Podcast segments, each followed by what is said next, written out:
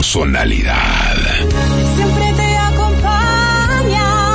Déjame la ley. Entre líneas, un programa que tiene de todo.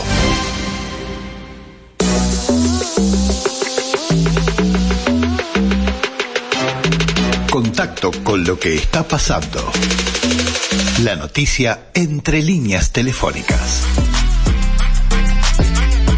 Próximo martes a las 8 y 30 de la mañana en el Sofitel Montevideo Casino Carrasco, allí en la zona de Carrasco, va a haber una reunión eh, con una temática bien interesante, una reunión muy importante además con prestigiosos participantes, en la que se va a estar hablando de gestión antisoborno y gestión del cumplimiento.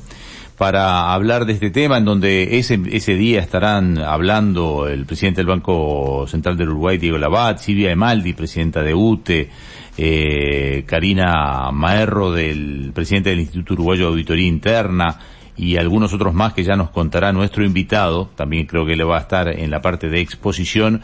Es un gusto recibir en Entre Líneas a Ignacio Guarnieri. ¿Cómo te va, eh, Ignacio? Bienvenido, ya después te presento.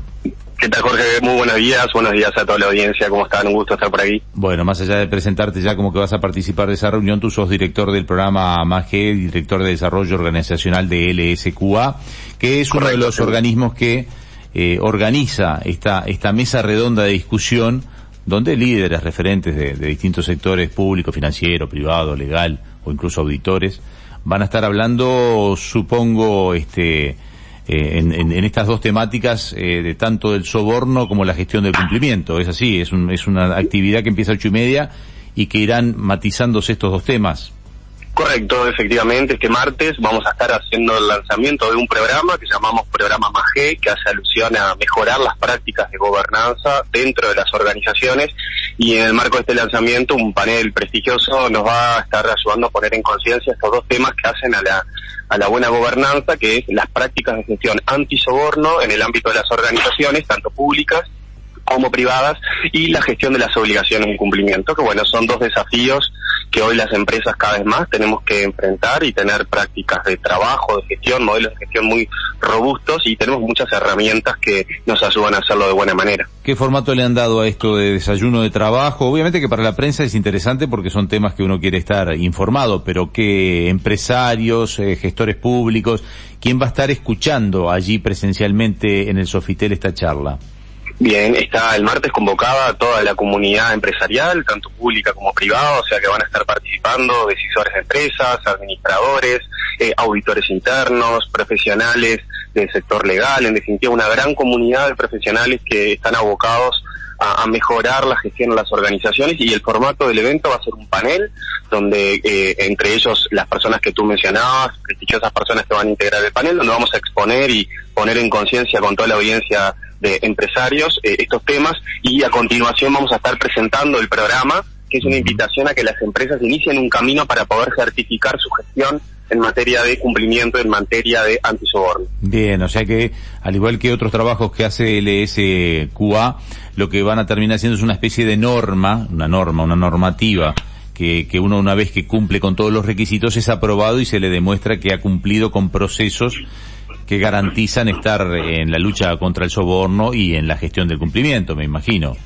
Efectivamente, la buena noticia en ese sentido es que esas normas a nivel internacional ya existen al día de hoy. Eh, hay una norma en particular que fue publicada en el año 2016, que es una norma de gestión antisoborno, y eh, el año anterior, año 2021, una norma de gestión del compliance corporativo. Las normas existen, son normas a nivel internacional que se denominan como normas tipo A, lo cual significa que son certificables. Entonces, este programa lo que va a hacer es darle un montón de subsidios y de beneficios a las empresas para capacitarse y generar capacidades para poder finalizar un proceso de evaluación independiente y terminar certificando su gestión en base a estas dos normas internacionales. Bien, uno imagina que las empresas públicas eh, necesariamente no pueden estar en el tema soborno, pero muchas veces es en, en, en- Uruguay o en el mundo son las que son miradas porque a veces hacen contrataciones hacen- y allí puede haber eh, soborno. ¿Qué significa para una empresa pública intentar cumplir esta norma y qué significa para una empresa privada que por contraparte, eh, cuando uno habla de soborno, son las que tientan al soborno al Estado, porque a veces en esa interacción de, del soborno tiene que haber dos partes, o sea, ¿qué es el cumplimiento? ¿Qué es tanto para lo público? ¿Qué es esta norma para lo público? ¿Qué es esta norma para lo privado? Correcto. Primero aclarar, obviamente, que el riesgo al soborno es un riesgo material para cualquier tipo de organización, tanto pública como privada. Lógicamente, las organizaciones privadas eh, públicas en particular tienen en la mayoría de los países marcos regulatorios bastante estrictos a la materia, por lo tanto, obviamente, hay expectativas desde lo legal muy fuertes. Eh, hay una cosa bien importante en los temas del soborno, que hay un desafío enorme que es eh, a nivel social de entender que, que una organización esté haciendo una gestión antisoborno no implica asumir de alguna manera la posibilidad eh, de, que ese soborno esté teniendo. O sea, de alguna manera tenemos que romper esa barrera de decir que uno tiene un sistema de gestión antisoborno es como una manera de asumir que tiene soborno. Entonces creo que eso es un paso importante. Tanto es así que para el sector público Silvia Maldi, presidenta de UTE, va a estar compartiendo en el panel la experiencia de UTE. Ellos han decidido incorporar en su plan estratégico, eh, plan que es público a nivel en, la web de UTE, eh, un camino de implementar un sistema de gestión antisoborno para justamente eh, tener prácticas muy robustas que mitiguen el riesgo de soborno, que es un, un riesgo que es material para cualquier tipo de organización. A veces el soborno lo miramos como esos grandes actos de soborno que muchas veces obviamente surgen en la prensa, pero sin embargo está lo que se denomina los pequeños sobornos que tienen un impacto a nivel global que se traduce en millones y millones y millones de dólares y, obviamente ejemplo, socava la confianza entre las organizaciones. Para que la gente entienda, me voy a imaginar yo una situación, este, hay, hay alguien que es un encargado de compras en UTE. Si es encargado de compras, compra miles y miles de metros o, kilómetros de cable por año. O sea, que usted compra kilómetros de cable por año. Si se quiere acomodar con una empresa que ofrece, más allá de que UTE estará obligada a hacer una licitación y que tiene sus propios controles, como tú bien lo decías, que yo no, voy a entrar en detalle porque quizás desconozca o esté diciendo algo equivocado, más allá de todos los controles, ese hombre, eh, si le busca la vuelta, puede, y si tiene las ganas, puede estar haciendo una actividad en la que alguien lo soborne y obtener un beneficio propio.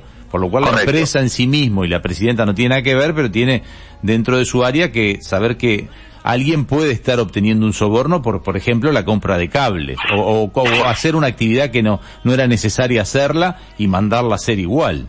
Exactamente. Obviamente el soborno tiene dos aristas muy importantes. Una que es de carácter estructural, es decir, qué sistemas o procesos o políticas de una organización pueden permitir que el soborno suceda y por otro lado, y más importante aún, hay un componente que es comportamental, que es social, que es humano, que es la, el, marco ético sobre el cual cada persona se mueve y sobre todo al final del día, aun cuando existe un marco ético eh, consistente, después es una decisión individual de cada persona y por lo tanto por eso es tan importante estas normas porque trabajan los dos temas generar sistemas, procesos y políticas que eh, mitiguen el riesgo, pero también trabaja mucho en lo que es el componente cultural, o sea, construir una cultura ética una cultura de integridad donde cada una de las personas toma decisiones y ejerce comportamientos dentro de los marcos éticos que se construyen en este sentido. Este programa MAGE incluye las dos cosas, el antisoborno y la gestión de cumplimiento, porque uno se imagina que son dos cosas distintas. O sea, pues yo puedo ser una, Exacto. puedo ser una empresa que totalmente no tengo soborno, pero soborno, pero soy una empresa que me comprometo a hacer un edificio en 10 meses y te lo hago en 4 años. O sea, me pongo un ejemplo tonto, pero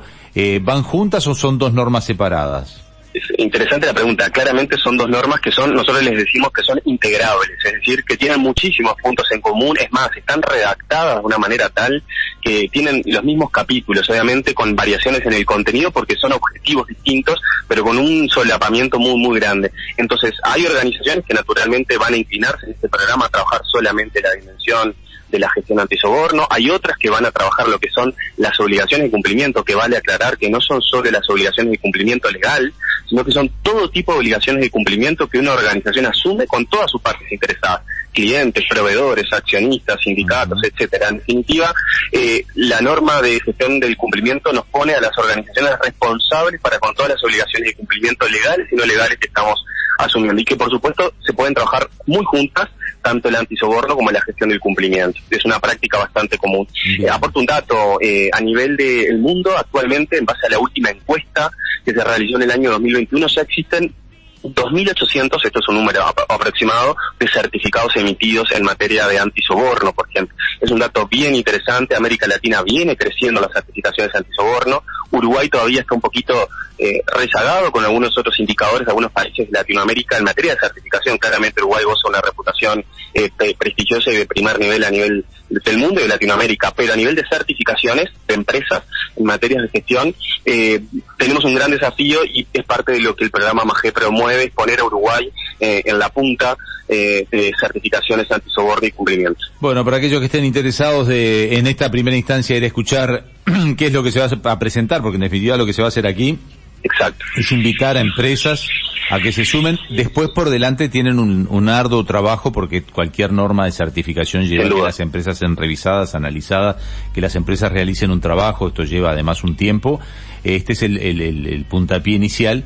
Seguramente muchas empresas van a estar interesadas porque hoy en día que en el mundo de tanta tercerización tener una norma que te avale y que te diga que por ejemplo tenés este criterios de antisoborno o que tenés criterios de de cumplimiento de, de, tu gestión este, hacen que quien te contrata te contrate con más tranquilidad o que prefiera Sin contratarte. Duda. O sea que es un trabajo arduo pero que a la larga reditúa.